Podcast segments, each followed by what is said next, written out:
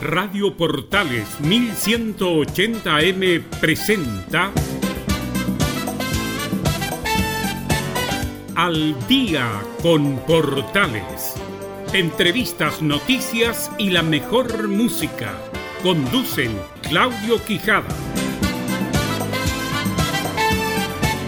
Y llegó el viernes, llegó la víspera de otro fin de semana, aunque no se note mucho. Bueno, en estos tiempos la noción del, tiempo, valga la redundancia, no es algo que, que abunde por estos días. Pero igual estamos separados, pero juntos, en otra nueva entrega de este su programa Al Día en Portales a través de la señal 2 de la Primera de Chile. Soy Emilio Freixas, estaremos juntos en los próximos 60 minutos, listos, preparados para desmenuzar la actualidad que nos dejó esta jornada de día viernes 15 de mayo de 2020. La portada musical y comenzamos.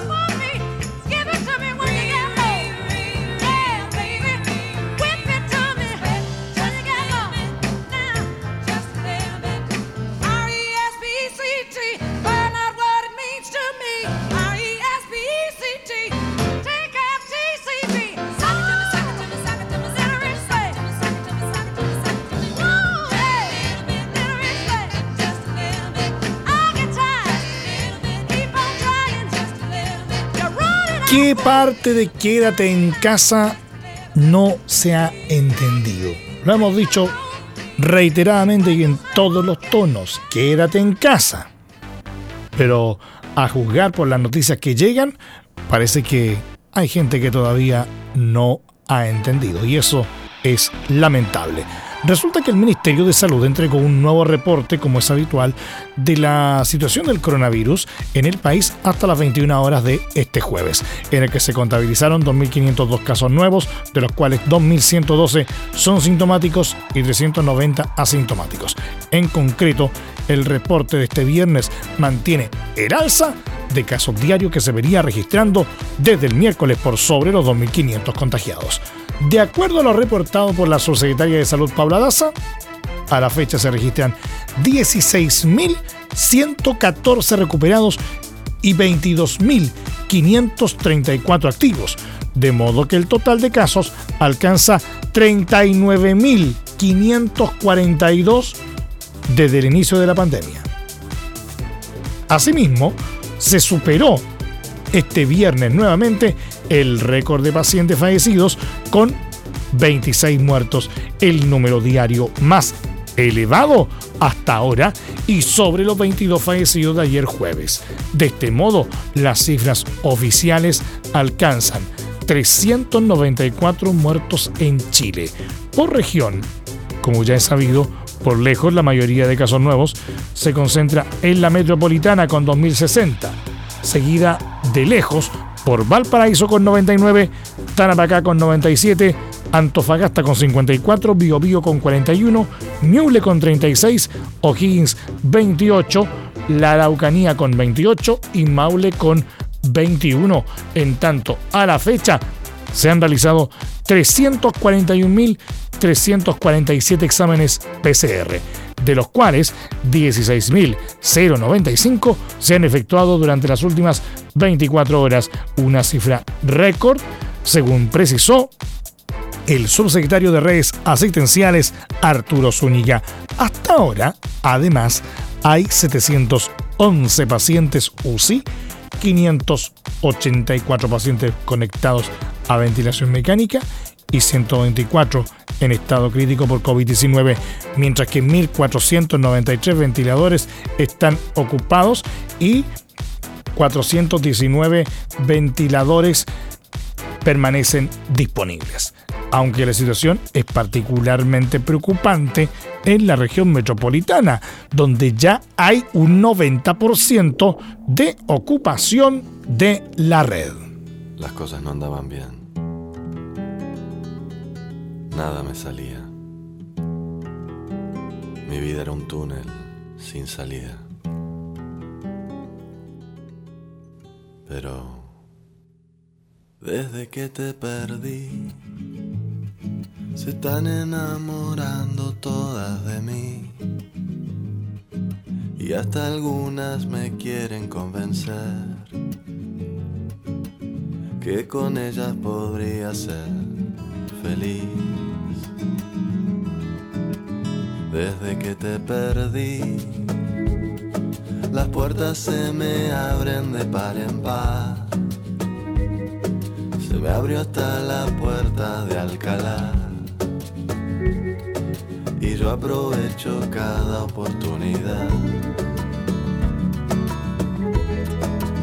Desde que te perdí,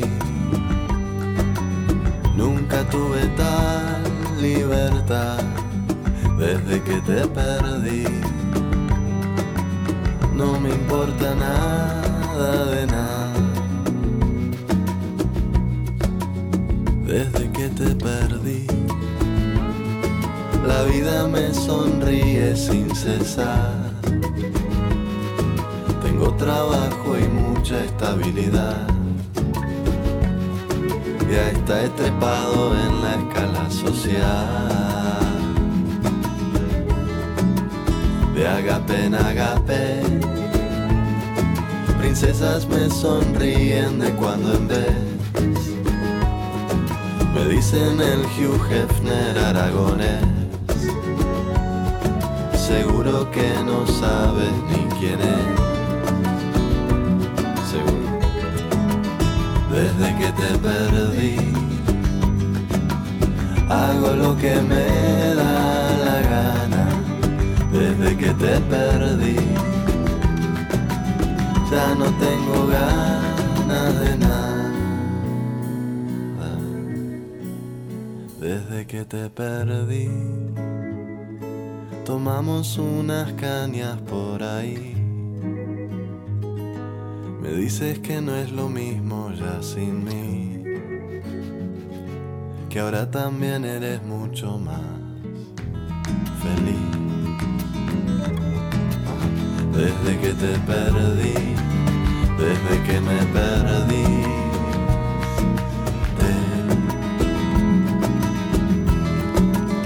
Desde que me perdí, desde que te perdí.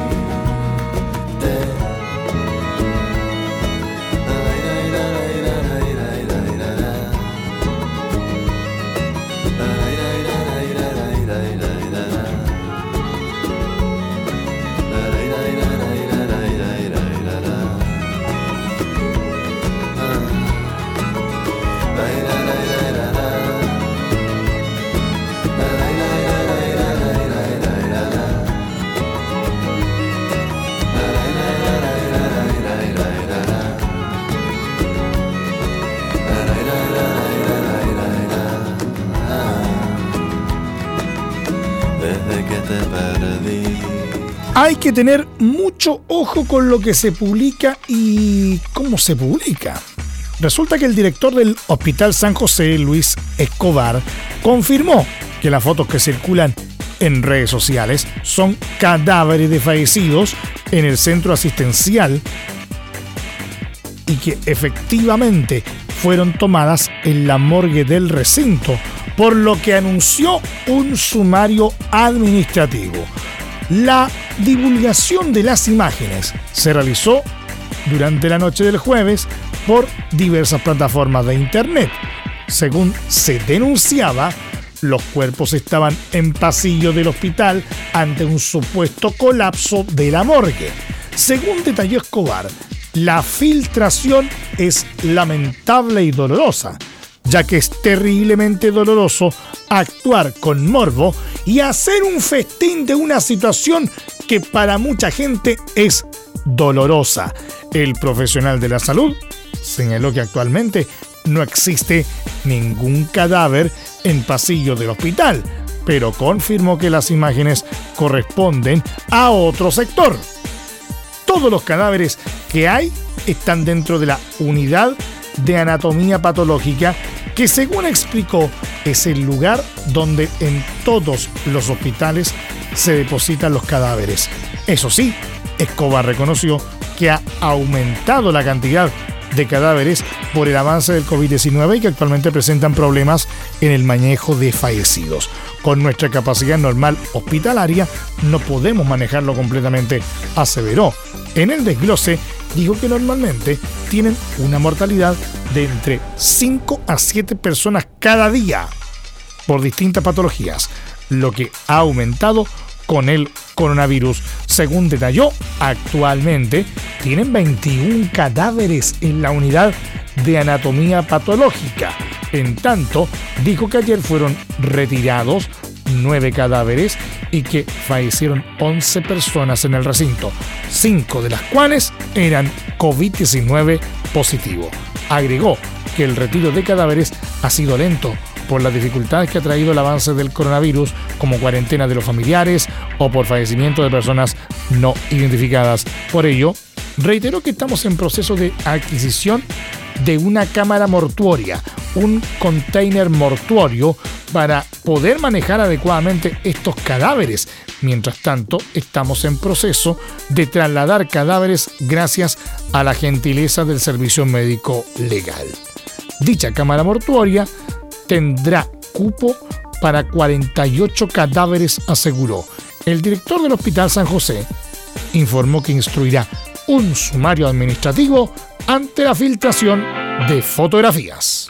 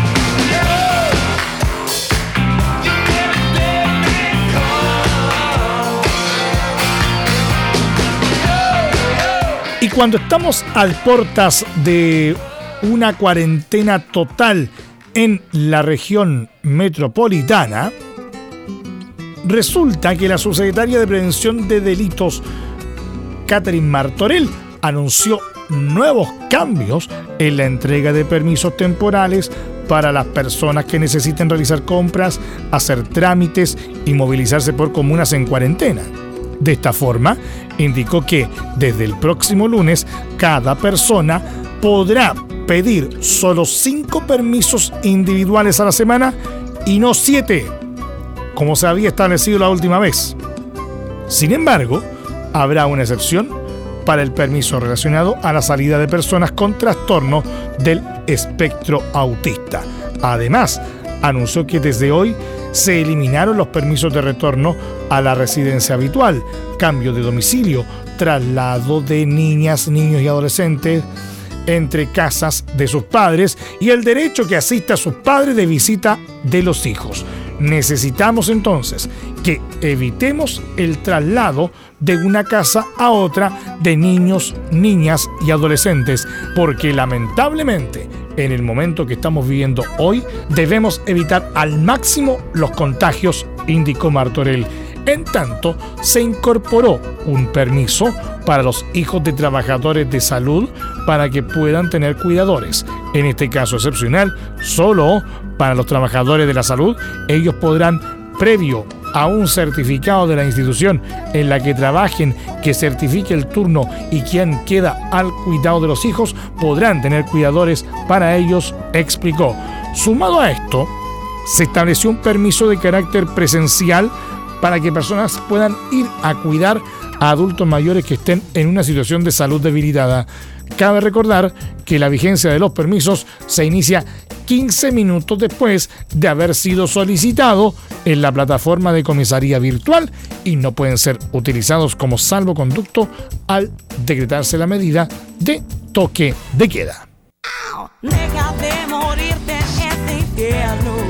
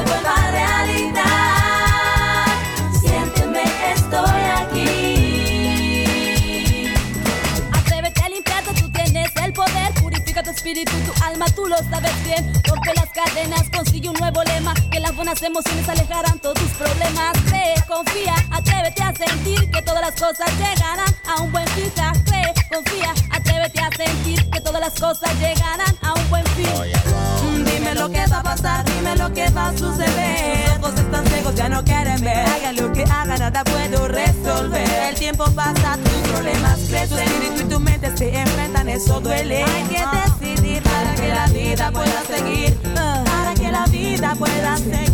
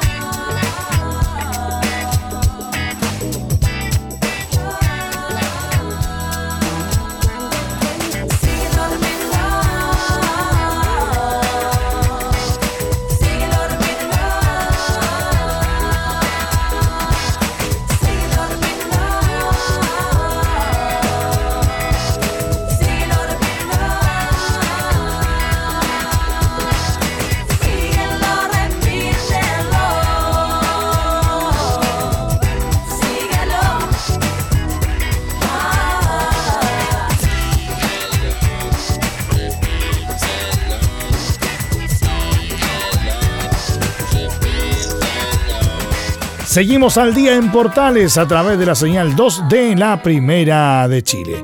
Y también en víspera de cuarentena, dentro de todo lo malo que se ha estado generando, la siguiente información es una buena noticia, al menos desde el ámbito de la cadena de productos de primera necesidad. ¿Por qué?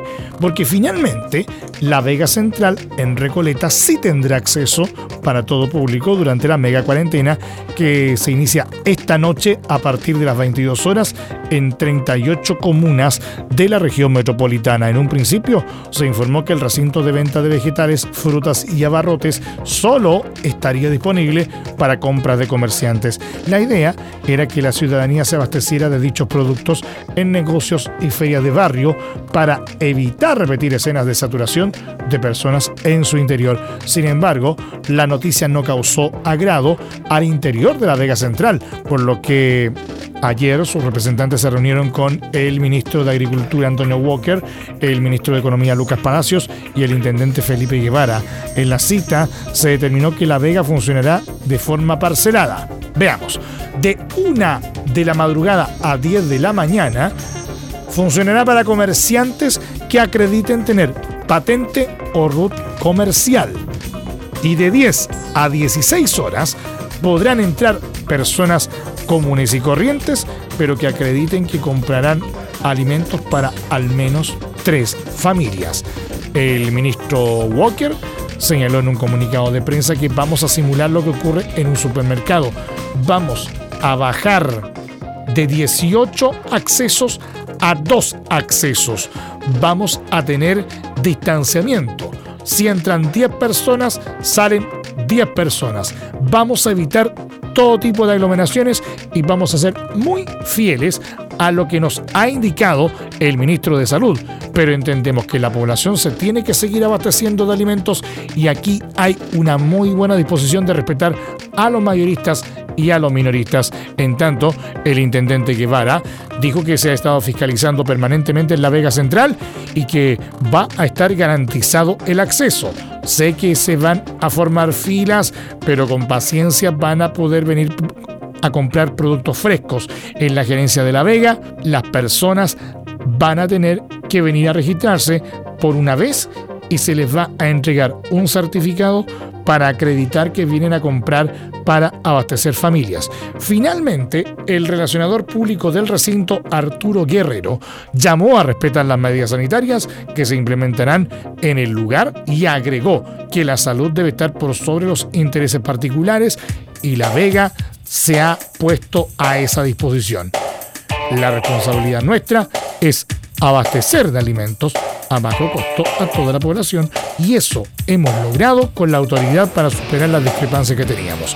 En una semana más vamos a evaluar si abrimos más o cerramos más este mercado.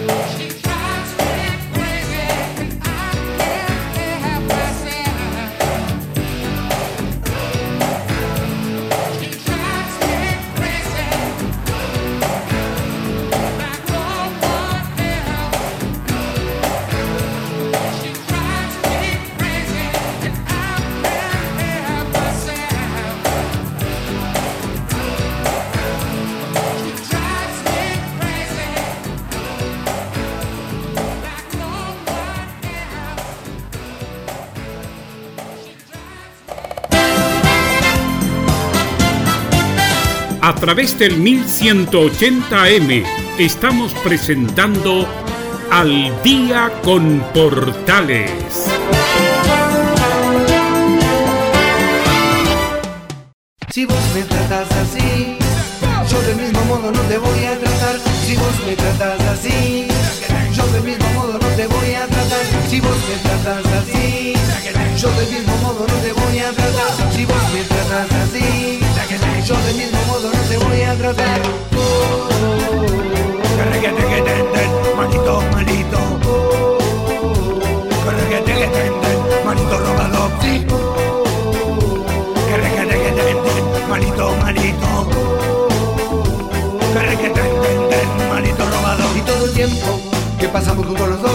Parece que no sirvió, parece que no sirvió Soy un hombre que como todos conoce su historia Aunque a veces la interpretan de manera singular Fíjate que mal, vos estabas enganchada En eso de que las cosas nos amarran para cambiar Fíjate que mal, vos estabas enganchada Fíjate que mal, tan mal, tan mal oh, oh, oh. Que tenden, manito, manito.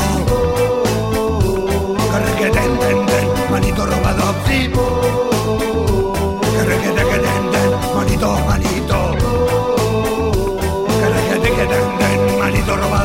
Salve, salve como una lluvia de balas. Caminando por la calle te cortaron las alas. Caíste del catre, topaste con la realidad. Se acabaron las ganas de jugar con la verdad que fantasía La tuya y la mía. A seguir bailando que se curan las heridas Fíjate que mal. Vos estabas enganchada, fíjate que mal, tan mal, tan mal. Si vos me tratas así Yo del mismo modo no te voy a tratar. Si vos me tratas así. Yo del mismo modo no te voy a si vos me tratas así. Yo del mismo modo no te voy a tratar si vos me tratas así. Yo del mismo modo no te voy a tratar.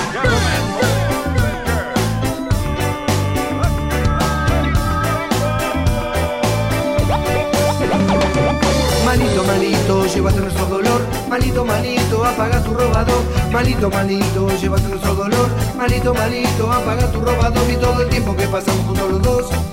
Parece que no sirvió, parece que no sirvió. Soy un hombre que como todos conoce su historia, aunque a veces la interpreta de manera singular. Fíjate que mal, vos estabas enganchada en eso de que las cosas nos amarran para cambiar. Fíjate que mal, vos estabas enganchada. Fíjate que mal, tan mal, tan mal.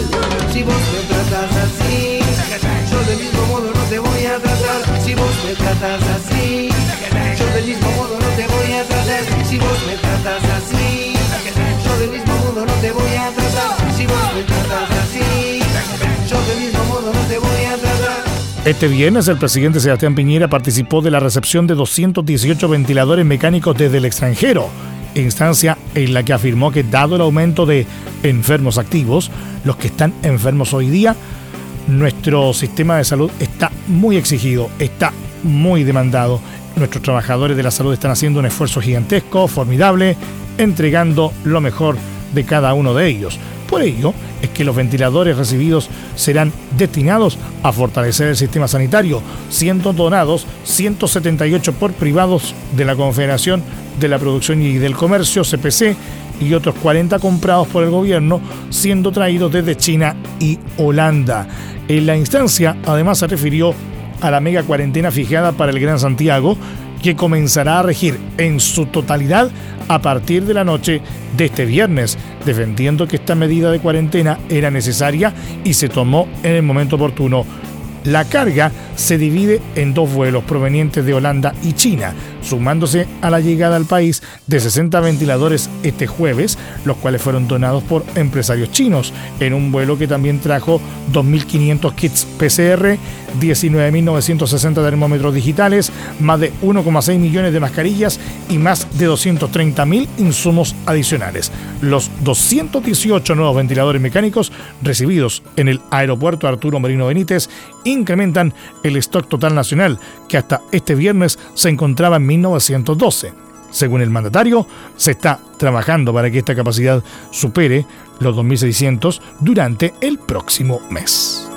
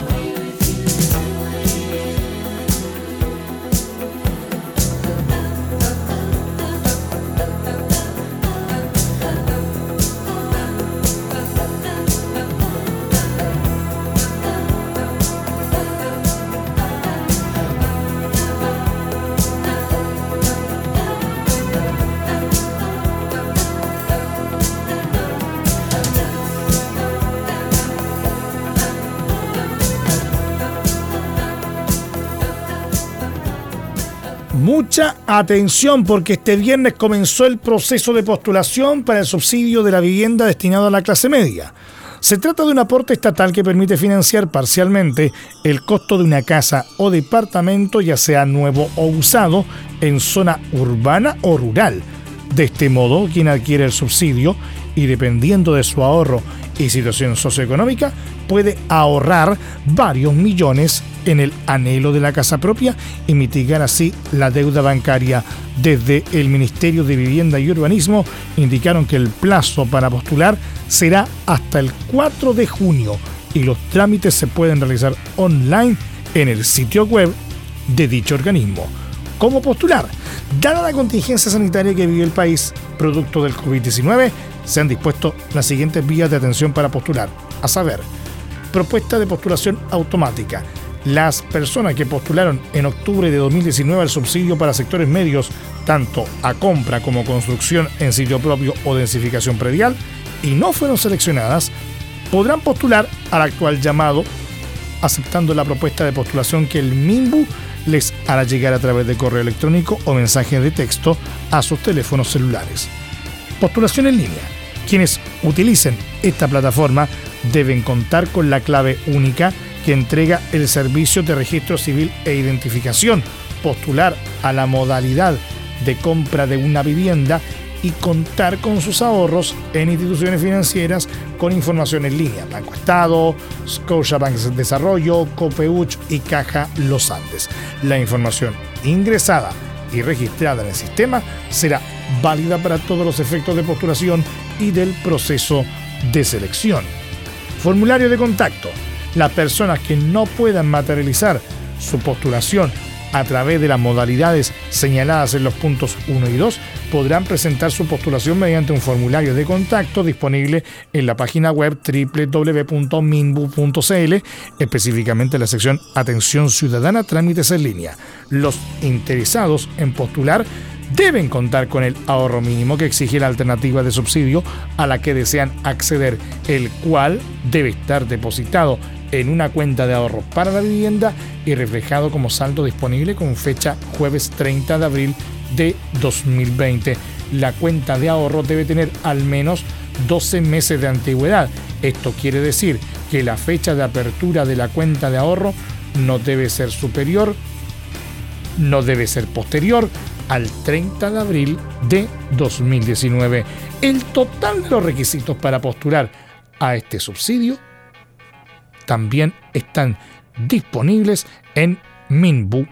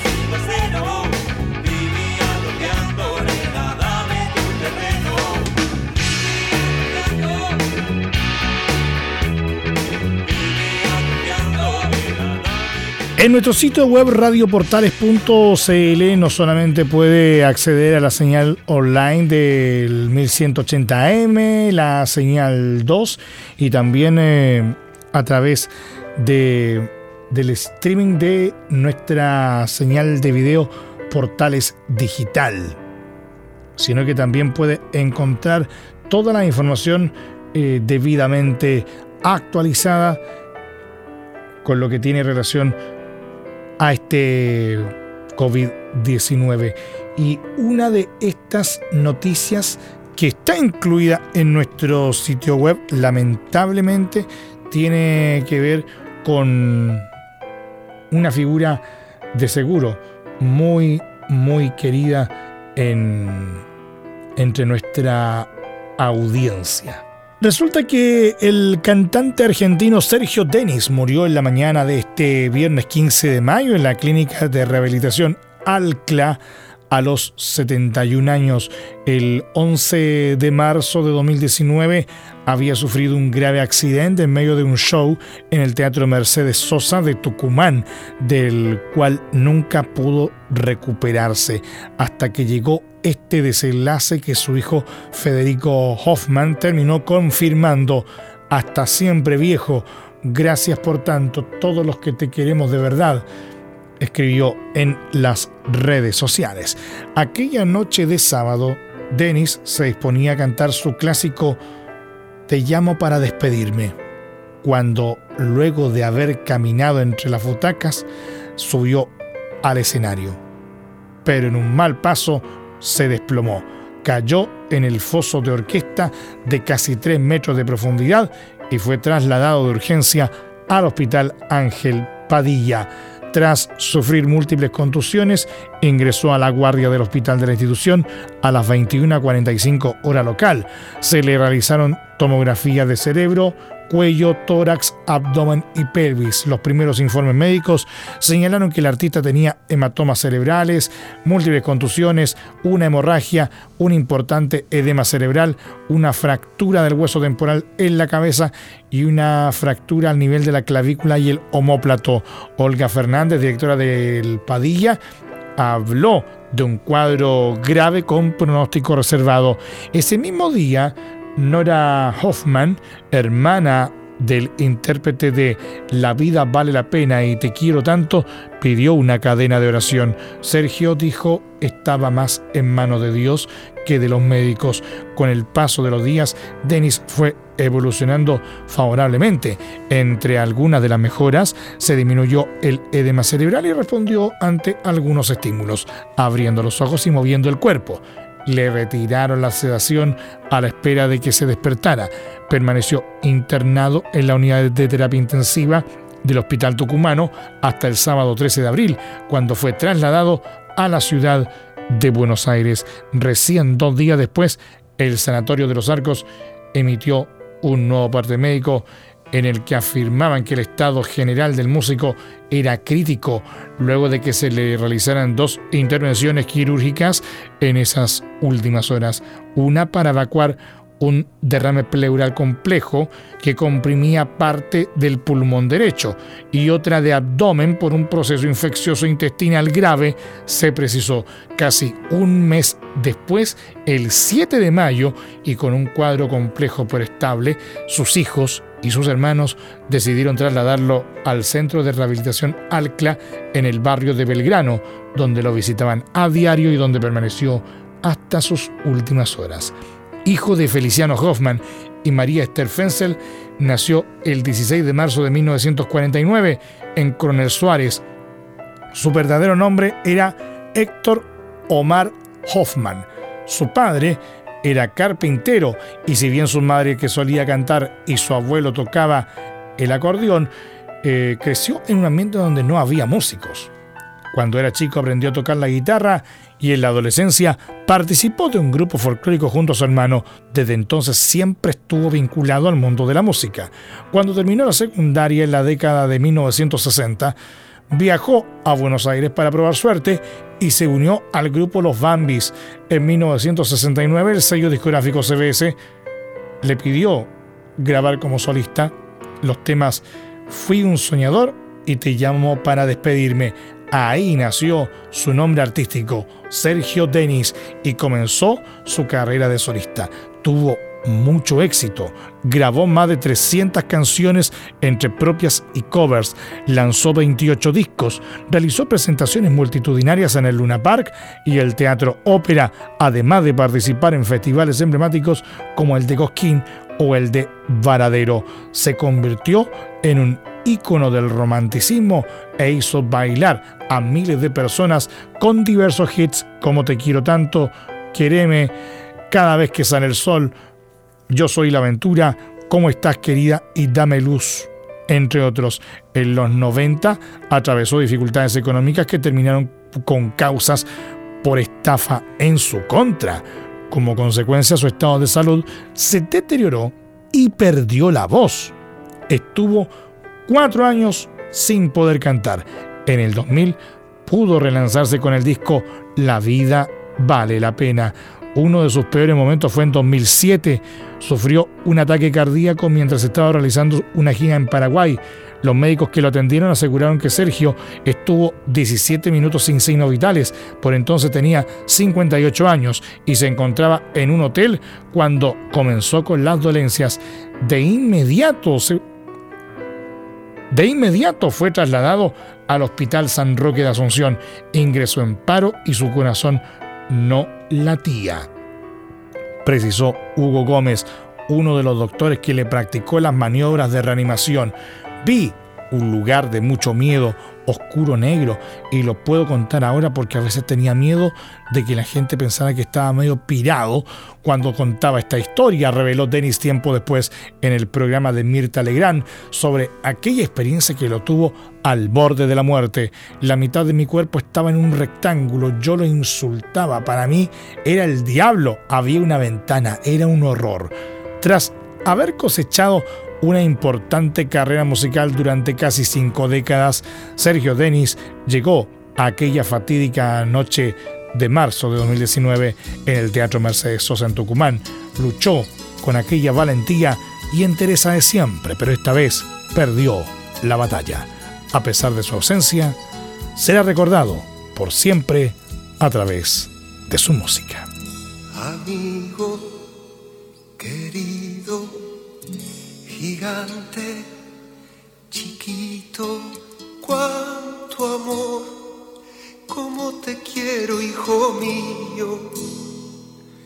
Mírame siempre a los ojos, que en tus ojos me miro. Amigo querido, travieso, bandido, sueño, hijo mío. Ayúdame a entender la vida, a querer ser bueno. Ayúdame a creerte siempre, a escucharte siempre, a entender. Ayúdame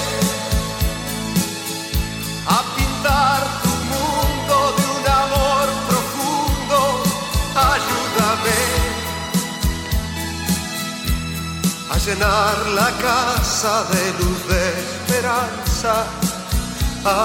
Ayúdame.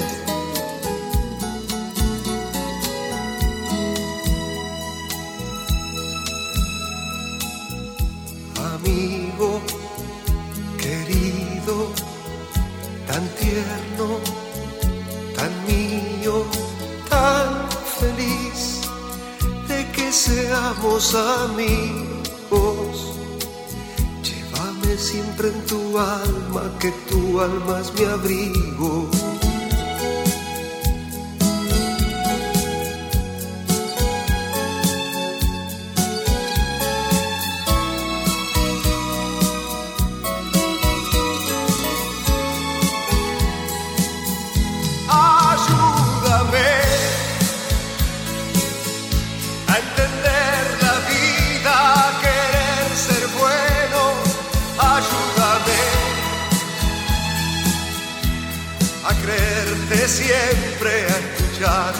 Siempre a entender. Ayúdame a pintar tu mundo de un amor profundo. Ayúdame a llenar la casa de luz de esperanza. Ayúdame.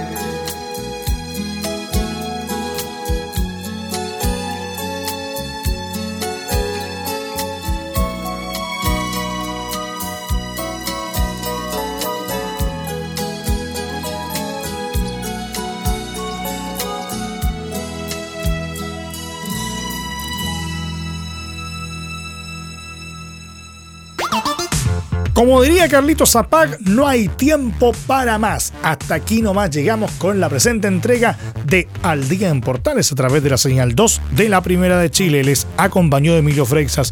Muchas gracias a quienes nos sintonizan a diario. Les recuerdo que el estreno de este programa es todos los días de lunes a viernes de 20 a 21 horas. La repetición de martes a viernes de 2 y media a 3 y media de la madrugada. Y también les recuerdo que a partir de este momento este programa se encuentra disponible en nuestra plataforma de podcast en Spotify. Búsquenos como Al Día en Portales.